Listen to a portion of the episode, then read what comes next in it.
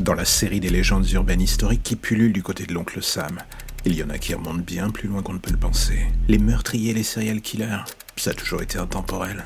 Et du coup, j'ai envie de dire, explorons les histoires de certains d'entre eux, ensemble, rapidement, comme ça, au coin du feu. Dans la longue liste des affaires de meurtre pour le moins mystérieuses, qui pullulent dans le domaine historique des serial killers américains, l'une d'entre elles se déroula du côté de la paisible petite ville de Villisca, dans l'Iowa. Vous allez me demander la date. Très simple, en 1912. C'est vers cette époque que la famille Moore s'installa dans ce coin paisible. Une petite famille composée de Josiah, sa femme et ses quatre enfants. Jusque-là, rien d'extraordinaire.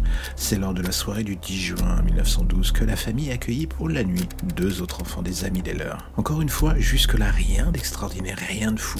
À l'exception du fait qu'aucun ne se doutait qu'au lever du soleil dans quelques heures, tous seraient morts de la pire manière qui soit et sans la moindre exception.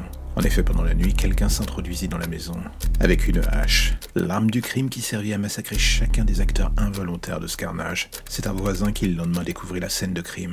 L'enquête qui suivit détermina qu'un sénateur du nom de Frank F. Jones était impliqué, tout comme un vagabond qu'on avait vu rôder aux alentours de la ville. Mais bon, aucun des deux ne fut jamais inculpé, et encore aujourd'hui, le mystère demeure sur ce carnage.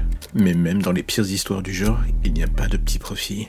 La légende dit que peu après l'enquête et le procès, la maison fut transformée en hôtel et musée à la gloire de ce fait divers macabre, invitant les plus courageux à y passer la nuit. Alors, vous allez me dire que cela ressemble à un film d'horreur de chez Blumhouse. Et là, j'ai envie de dire c'est pas faux. Mais imaginez un court instant que vous êtes du genre assez taré pour passer la nuit dans un lieu où un tel massacre a été commis. Ça en dit long sur votre personnalité. Mais bon, imaginons quand même que par je ne sais quelle sorcellerie, vous finissez par arriver à trouver le sommeil. Et là, d'un coup, en pleine nuit, un truc commence à vous réveiller. C'est un petit bruit au loin, un bruit léger dans le couloir.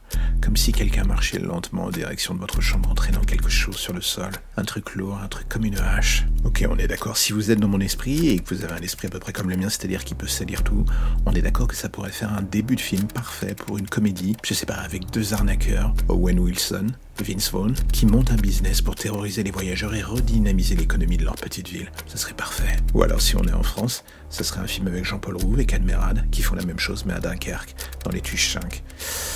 Franchement, les adaptations à la française, c'est pas terrible.